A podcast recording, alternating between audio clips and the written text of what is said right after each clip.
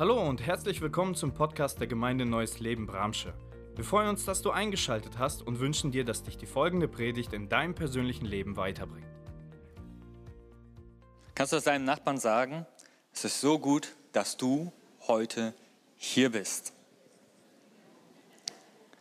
Ich meine, du könntest überall anders sein. Du könntest dir heute jetzt gerade vor, vor deinem Fernseher sitzen, Nachrichten anschauen, äh, Wobei ich immer wieder sage, Nachrichten sind äh, gezielt gerichtete äh, Informationen und deswegen sollte man sie immer mit Vorsicht genießen. Ähm, als Kirche haben wir eine, eine Kultur, die wir festgelegt haben vor zwei Jahren, sagen, so wollen wir Kirche sein, so wollen wir als Kirche unterwegs sein. Und Teil dieser oder eine, äh, drei Punkte dieser Kultur heißen, wir wollen eine einladende Kirche sein, wir wollen eine wachsende Kirche sein und wir wollen eine gebende Kirche sein. Und diese Kultur wollen wir leben in allen Bereichen, da wo wir sind, was auch immer wir tun, das soll äh, uns prägen, soll uns inspirieren und das wollen wir mit unseren Ressourcen, materiellen Dingen leben, aber auch mit unseren Gaben. Und so ist Valentin heute unterwegs in einer anderen Kirche und predigt dort. Andreas ist heute unterwegs in einer anderen Kirche und predigt dort. Und das wollen wir ganz aktiv und praktisch leben. Wir wollen gebend sein mit dem, womit uns Gott beschenkt hat. Amen. Ja, und wir freuen uns darüber, gemeinsam mit euch allen in den nächsten Wochen, es geht bis Mitte Mai, äh, uns intensiv mit unserer Lebensweise auseinanderzusetzen, also der Art, wie wir leben, also deinem Lebensstil auseinandersetzen. Und wir entdecken in der Heiligen Schrift, dass es beim Thema Glauben nicht um ein bloßes Fürwahrhalten geht. Es geht auch nicht darum, Hauptsache du glaubst, es ist so privatisiert, sondern dass der Glaube sich durch entsprechende Taten die wir in der Bibel lesen, also der bibelkonformen Lebensstil verifiziert und als echt befunden wird. Darum geht es, wenn wir uns über den Lebensstil, die Lebensweise auseinandersetzen. Wir wollen nicht über irgendetwas reden, sondern anhand der Bibel schauen, was sagt Gott uns zu unserem Lebensstil, wie sollten wir leben. Und die Bibel spricht darüber, dass wir unser Leben verantwortlich leben sollen. Also nicht in den Tag hinein, mal schauen, was kommt so, ich lasse mich mal überrumpeln und mache das Beste daraus. Nein, wir sollen verantwortlich gegenüber den Mitmenschen leben, uns selber leben und dem Schöpfer gegenüber leben. Und all diese Punkte werden wir in den nächsten Wochen intensiver behandeln. Und das meint die Bibel mit einem Leben, welches weise gelebt wird. Ja, der Mensch der versteht, dass er nicht einfach nur leben soll, sondern er sieht Verantwortung in seinem Leben und er nutzt diese Möglichkeiten, die Gott ihm vor die Füße legt, um einen Unterschied zu machen. Und so entdecken wir in der Bibel ein ganzes Buch, welches sich dem Thema der Weisheit zuwendet. Aber das Buch der Sprüche ist nicht wie die Weisheitsliteratur, die wir sonst auf der Welt finden, ja, von Philosophen geschrieben. Ähm, da gibt es eine Menge von Literatur, äh, die Weisheit aufgrund von Beobachtungen angestellt haben, Erfahrungen angestellt haben, sondern das Buch der Sprüche stammt von dem einzig wahren Gott. Und er hat sich Weisheit nicht angeeignet, sondern er ist Weisheit in Person. Und das Interessante ist, im Buch der Sprüche offenbart sich Gott 87 Mal in 31 Kapiteln als Jahwe. Und Jahwe, dieser Name Gottes ist ein, ein Beziehungsname, es ist ein Bundesname, es ist ein Name, den Gott seinem Volk zuspricht und sagt, ich will Jahwe sein für dich. Ich bin der Gott, der war, der ist und der sein wird, dein Bundesgott, der in einer Beziehung zu dir steht. Und die Sprüche sind deswegen so persönlich. Ja, Arthur hat das vorhin schon vorgelesen. Da spricht ein Vater zu seinem Sohn. Nun, Salomo unterweist seinen Sohn, das ist das eine, aber wir sehen auch die geistliche Komponente. Gott spricht zu seinen Kindern. Er spricht zu denen, die sich unterweisen lassen wollen, die ihn kennenlernen wollen. Und die Absicht des Schöpfers mit den Sprüchen ist, dass das Leben der Menschen gelingt. Hey, das ist die Absicht unseres Schöpfers. Er möchte uns davor bewahren, in Sünde, in, in Schwierigkeiten zu geraten. Und er möchte uns unterweisen, wie ein Vater seinen Sohn, sein Kind unterweist, der das Beste für dieses Kind will. Und er will, dass das Leben gelingt, erfolgreich ist und am Ende die Ehre, die der Sohn quasi empfängt, auf den Vater zurückfällt, der ihn voller Weisheit unterwiesen hat. Sprüche Kapitel 1, Vers 20 bis 33. Lass uns auch gemeinsam hier vor Ort einmal dazu aufstehen, um diesen Bibeltext zu lesen. Hört, die Weisheit ruft laut auf den Straßen. Auf den Marktplätzen erhebt sie ihre Stimme. Im Lärm der Stadt macht sie sich bemerkbar und ruft allen Menschen zu. Ihr Unverständigen, Wann kommt ihr endlich zur Vernunft? Wie lange noch wollt ihr spötteln und euch mit einem Lächeln über alles hinwegsetzen? Ist euch jede Einsicht verhasst? Hört, was ich euch sagen will. Dann überschütte ich euch mit dem Reichtum meiner Weisheit und teile mit euch meine Lebenserfahrung. Schon oft rief ich euch und bot meine Hilfe an, aber niemand hat je gehört. Jeden Rat verachtet ihr. Über meine Weisungen rümpft ihr nur die Nase.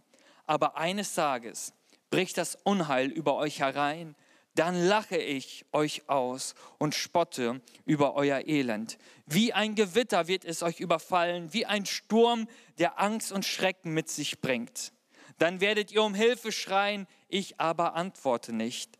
Ihr werdet mich überall suchen, aber ich lasse mich nicht mehr finden denn euch ist alle Erkenntnis zuwider. Ihr wollt dem Herrn nicht mit Ehrfurcht begegnen. Jeden Rat und jede Ermahnung von mir weist ihr zurück. Dann tragt auch die Folgen eures Handelns, bis ihr genug davon habt. Schon viele Unerfahrene fanden ein schlimmes Ende, weil sie mich verachteten. Und viele Dummköpfe täuschten sich selbst durch ihre Sorglosigkeit. Wer aber auf mich hört, lebt ruhig und sicher. Vor keinem Unglück braucht er sich zu fürchten. Amen. Was für ein spannender Bibeltext direkt am Anfang der Sprüche, wo, der, wo, wo, die, wo die Weisheit sich einmal kundtut.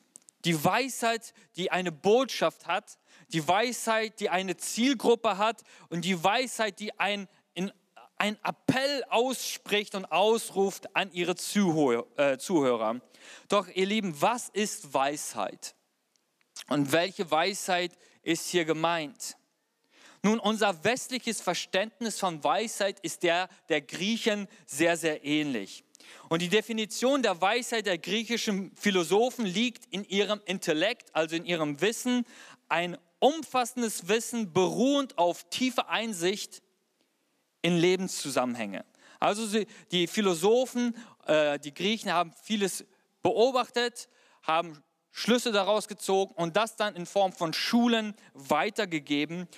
Und Plato, eine, ein berühmter Philosoph, sagte, wenn ein Mensch vollkommenes Wissen besaß, so konnte er das gute Leben leben.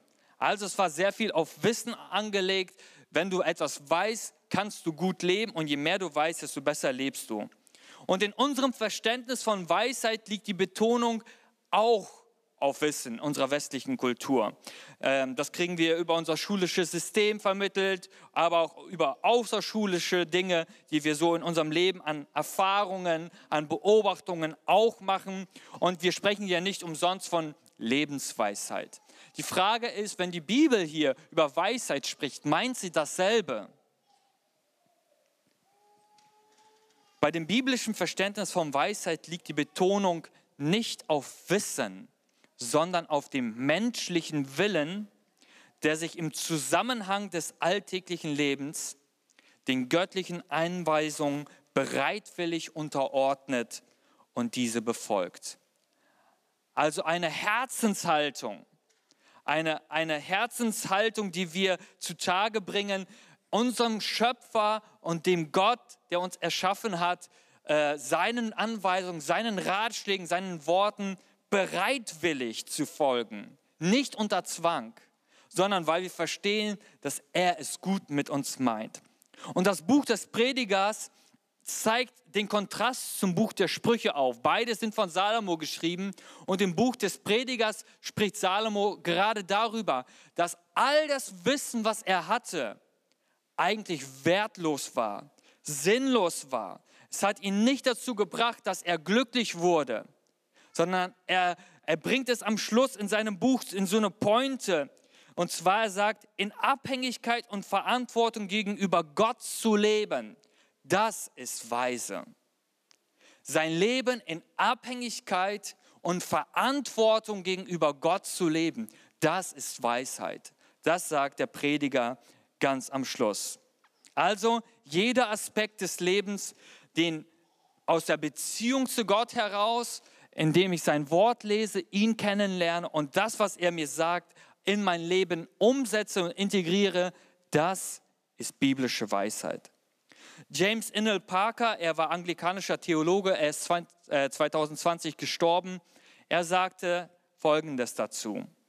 Biblische Weisheit bedeutet nicht, dass dem Christen alles gelingen wird und er sozusagen eine gütige Vorsehung um sich haben wird. Nein, vielmehr wird der Weise das ganze Elend sehen und Gott doch nicht aus den Augen verlieren.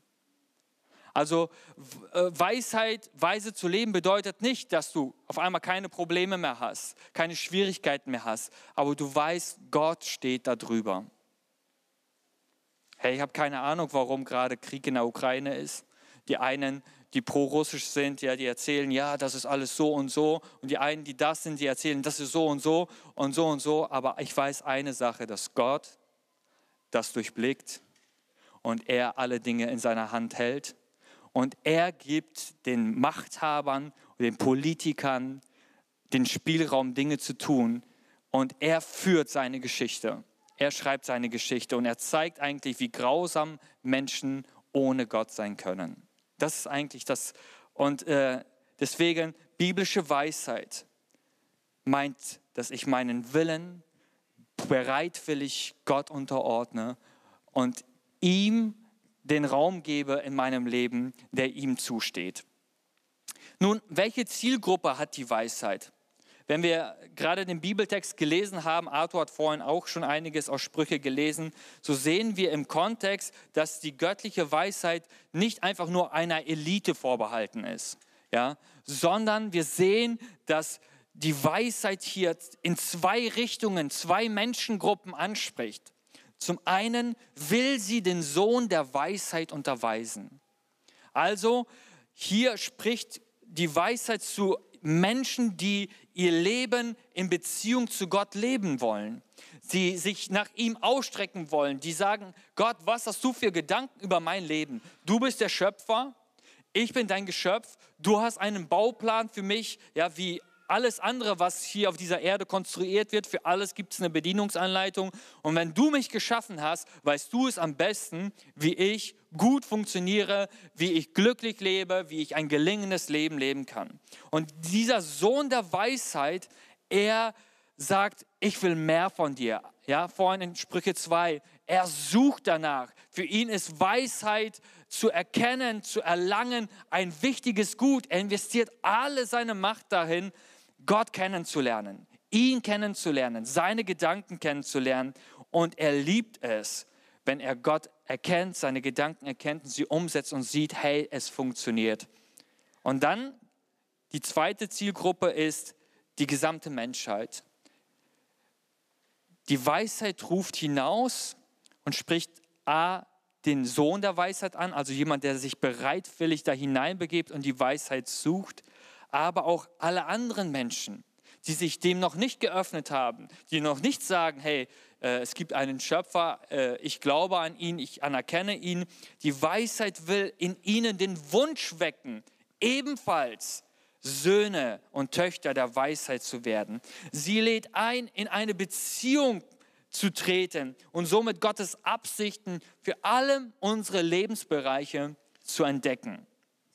Und die Weisheit zeigt auch auf diesen Menschen, hey, wenn ihr in euren Lebensstil verharrt, hat das weitreichende Konsequenzen. Das, was ihr tut, ihr werdet selbst die Frucht eurer Taten ernten. Ja, und davor warnt sie massiv im Buch der Sprüche. Ähm, achtet darauf, lebt nicht in diesem Lebensstil, hört auf meine Stimme, damit ihr ein gelingendes Leben lebt. Und die Frage ist, worin wird Gottes Weisheit sichtbar? Und ich kann aus der Bibel drei Dinge entnehmen, worin wir Gottes Weisheit entdecken können. Also verstehen können, dass Gott ein weiser Gott ist, der sich mitteilt und äh, der uns wünscht, dass wir ein gelingendes Leben haben. Erstens, wir können die Weisheit Gottes durch die Schöpfung entdecken. Sprüche 3, Vers 19 und 20, dort steht, mit Weisheit hat der Herr die Erde gegründet, mit Verstand das Himmelsgewölbe gebaut. Sein Können ließ Flüsse aus der Tiefe quellen und Regen aus den Wolken rieseln. Gott offenbart seine Weisheit durch die Schöpfung. Und die Welt, ihr Lieben, wenn man sich sie einfach anschaut, die Kreisläufe, die Abläufe, die Wechselwirkungen, wie Dinge aufgebaut sind, wie äh, komplex Dinge ablaufen, das zeugt davon, dass es einen Designer geben muss. Es muss jemanden geben, der sich Gedanken gemacht hat, in all diese Abläufe äh, der Dinge ihre Ordnung gegeben hat. Und wenn wir unsere Welt sehen, so sehen wir eine riesengroße Ordnung in dieser Welt. Chaos, das sehen wir im ersten Buch Mose Kapitel 1. Chaos herrschte. Und als Gott dann hineinkam, sprach er und es wurde Ordnung. Ja, und Gott ordnete Dinge und Gott setzte Dinge, er sprach Naturgesetze hinein. Und das ist so genial. Gott ist ein Gott, der sagt, wenn ihr meine Schöpfung betrachtet, werdet ihr einen Schöpfer entdecken. Und das ist das, was der Römerbrief Kapitel äh, 1 dann sofort auch hineinwirft und sagt, hey ihr Lieben, es gibt keine Entschuldigung, wenn ihr irgendwann mal vor meinem Thron steht und sagt, hey, keine Ahnung, woher sollten wir wissen, dass es dich gibt? Paulus sagt, ihr hättet einfach in die Schöpfung schauen müssen und es hätte euch Anreiz genug geben müssen zu sagen, das kann alles kein Zufall sein. Es muss einen wunderbaren Schöpfer hinter dem geben. Und wenn es ihn gibt, will ich ihn kennenlernen. Ja?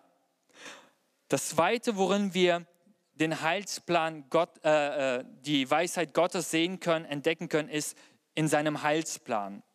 Was meine ich damit? Epheser 3, Vers 10 sagt folgendes. Gottes Absicht war es, dass Mächte und Gewalten im Himmel durch seine Gemeinde den Reichtum seiner Weisheit erkennen. Wenn wir uns anschauen, wie Gott in seiner Weisheit Dinge getan hat, dann nimmt er ein, ein, ein Volk, er nimmt eine Person, Abraham, er erwählt sie. Wer ist dieser Abraham? Keine Ahnung.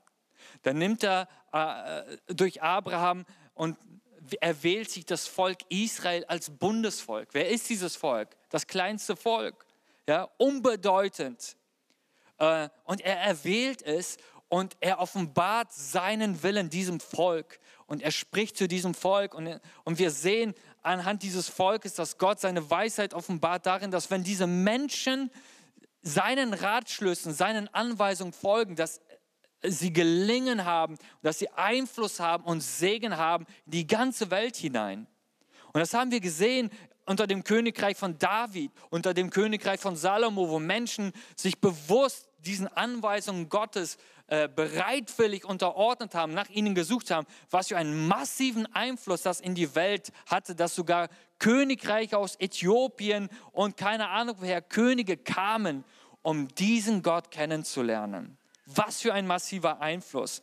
Und dann sehen wir, dass Gott in seiner Weisheit Menschen, die sich von ihm distanziert haben, einen Weg auftut, damit sie trotzdem in Beziehung zu ihm treten können. Diese ganzen Opferkultur, die er da im Volk Israel einführt, mit, dem, mit der Absicht, ich will euer Gott sein und ihr sollt mein Volk sein. Und wir verstehen aus dem Neuen Testament, dass diese ganzen Opfer und Rituale ein Bild sind auf Jesus Christus. Ein Bild hin sind auf den Schöpfer, ja, der gekommen ist, um die Menschen zu erretten. Und die Weisheit, die er zeigt durch seine Schöpfung, wird übertroffen von der Weisheit seiner Erlösung. Der große Architekt ist auch der große Erlöser.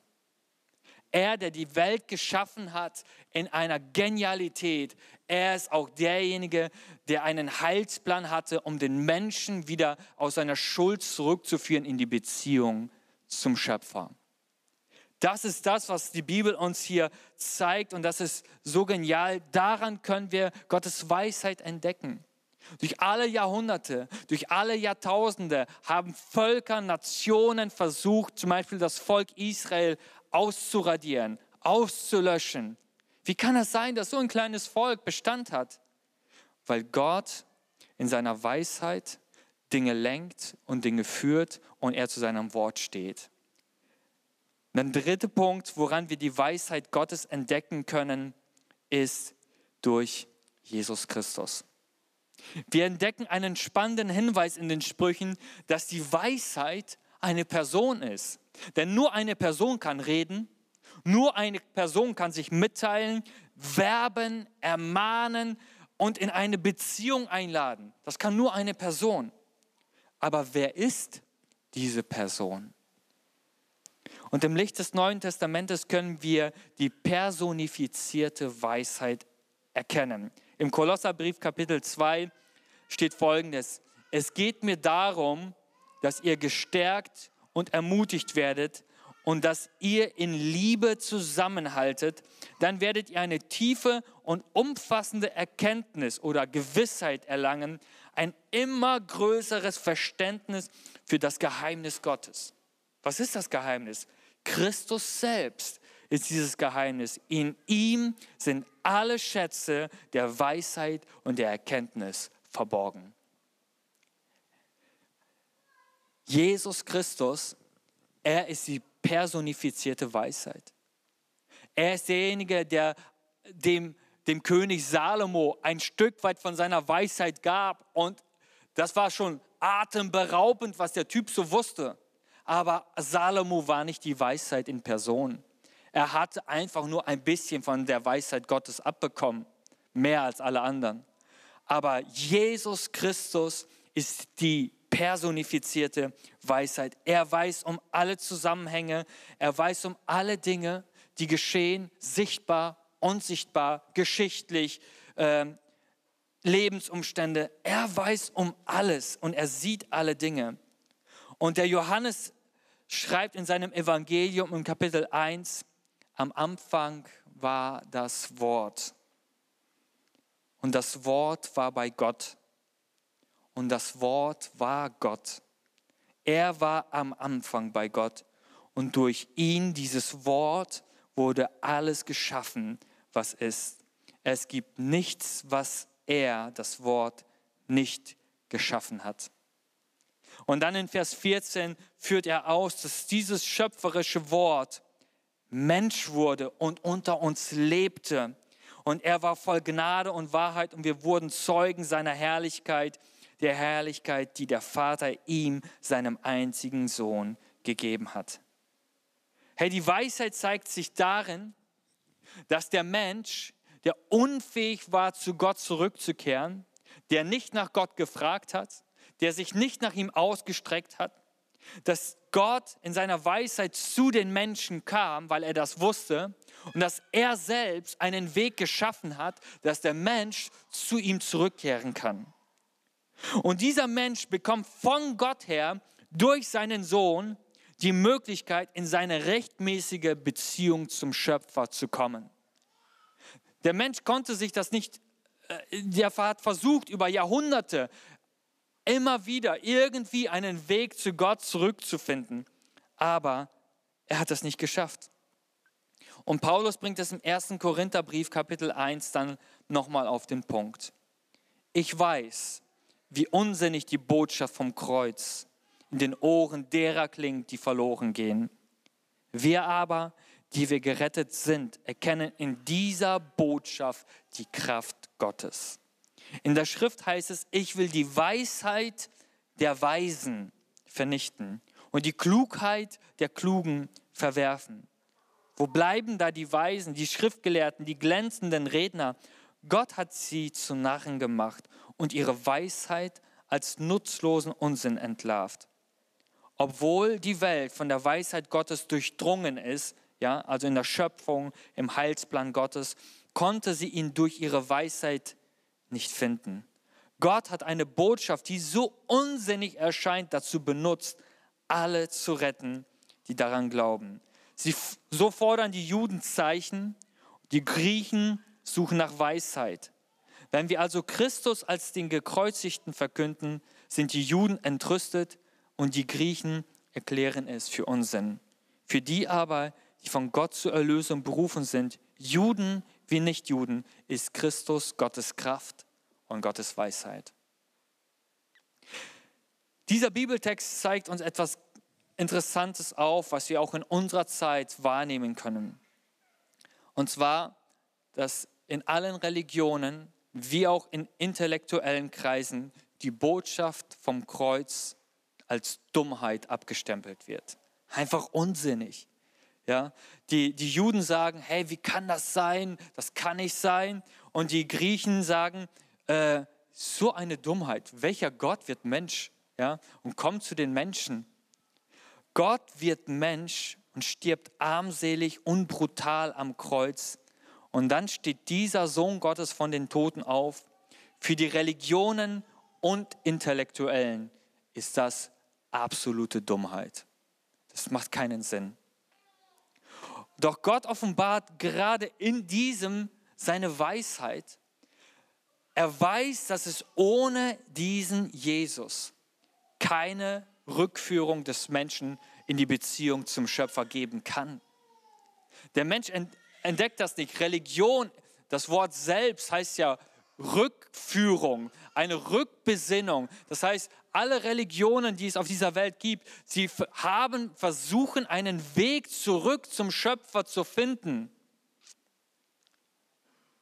Und die Bibel sagt, dass für sie, für diese Religionen, Jesus und das Kreuz absolute Dummheit ist.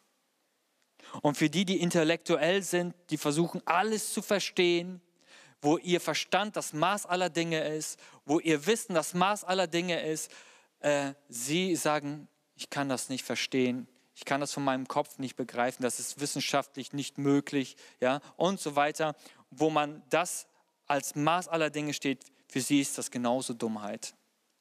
Aber die, die verstehen, Gott ist nicht einzugrenzen in mein Wissen. Er beschränkt sich nicht auf meinen Verstand. Für die, die daran glauben, dass dieser Gott Mensch wurde, der Schöpfer wurde zum Geschöpf, um uns zu sich zurückzuführen. Darin besteht die Weisheit Gottes. Und das zu erkennen, das ist etwas, was den Menschen weise macht, dass er versteht, ich brauche diesen Jesus, um zurück zu meinem Gott, dem Schöpfer, zu kommen. Somit äh, ist die letzte Frage für heute Morgen, was ist die Botschaft der Weisheit?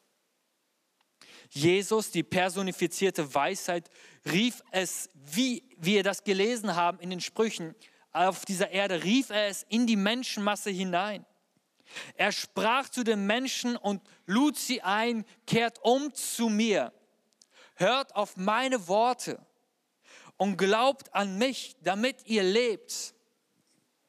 Und wie die Weisheit in unserem Bibeltext warnt er auch die Menschen und sagt, ihr Lieben, wenn ihr nicht von eurem Weg umkehrt, werdet ihr die Konsequenzen tragen für euer Handeln.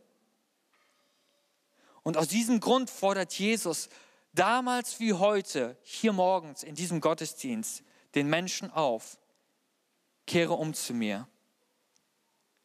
Glaub an mich als deinen Schöpfer. Schau in die Schöpfung hinein und mach dich auf die Reise, mich, den Schöpfer, kennenzulernen. Schau in die Heilsgeschichte hinein und entdecke meine Weisheit, mein Handeln in dieser Welt. Und schau auf das Kreuz und entdecke, dass ich in meiner Weisheit einen Weg für den Menschen geschaffen habe, dass er zurückkehren kann zu mir nach Hause. Also, worin besteht die Weisheit der Bibel? Wie kannst du weise sein? Erstens, Gott als Schöpfer anzuerkennen und kennenzulernen. Das ist das, was einen weisen Menschen ausmacht. Zweitens, aus seinem Wort der Bibel verbindliche Weisung für mein Leben zu empfangen, danach zu suchen. Hey, wenn es diesen Schöpfer gibt und er hat sich mitgeteilt in seinem Wort, dann will ich wissen, was er mir zu sagen hat. Und ich möchte mein Leben verbindlich an ihm ausrichten. Und drittens, ein weiser Mensch lebt in der Beziehung zur personifizierten Weisheit Jesus Christus. Er lebt mit ihm in Beziehung. Er sucht nicht irgendwo Weisheit, sondern er sucht Weisheit von ihm, der die Weisheit in Person ist. Für alle Lebensumstände. Jesus ist der beste Handwerker, wusstet ihr das? Jesus ist der Beste in Mathe, Jesus ist der Beste in Englisch, in Geschichte, in Deutsch, in Ingenieurskunst, egal was. Er ist der Beste. Wisst ihr warum? Weil er der Schöpfer ist. Und das bisschen Gehirn, was wir haben, und wir meinen, wir sind schon klug, er hat es designt und geschaffen. Und er kann dir alles geben, was du brauchst, wenn du keinen Durchblick hast, weil er die Weisheit in Person ist. Und er ruft dich heute morgens, willst du nicht in Beziehung zu mir treten? Willst du nicht in Beziehung zu mir treten? Ich lade dich ein, sagt er, komm in eine lebendige Beziehung zu mir. Erkenne mich als Schöpfer, lies mein Wort und empfange verbindliche Weisungen für dein Leben und lebe in der Beziehung zu mir. Ich lade dich ein, das einmal kurz im Gebet für dich zu reflektieren. Wo stehst du zu diesen drei Punkten? Wie ist deine Haltung zu diesen drei Punkten? Und dann kannst du, darfst du dein Leben heute neu festmachen. Du kannst das gleich im Gebet machen, indem du sagst, Jesus, ich erkenne aus deinem Wort, dass du der Schöpfer bist, dass ohne dich nichts geschaffen wurde. Jesus, ich erkenne, dass die Bibel dein Wort ist und alles, was darin steht, genügt, damit ich ein weises Leben leben kann. Hilf mir, die Dinge, die du mir zeigst, umzusetzen in meinem Leben. Und das Dritte, ich möchte in Beziehung mit dir leben. Ich lade uns ein, aufzustehen. Wir hoffen, die Predigt hat dich angesprochen. Solltest du noch Fragen haben, dann freuen wir uns, von dir zu hören. Send uns gerne eine E-Mail an info@gnl-bramsche.de. Gott segne dich.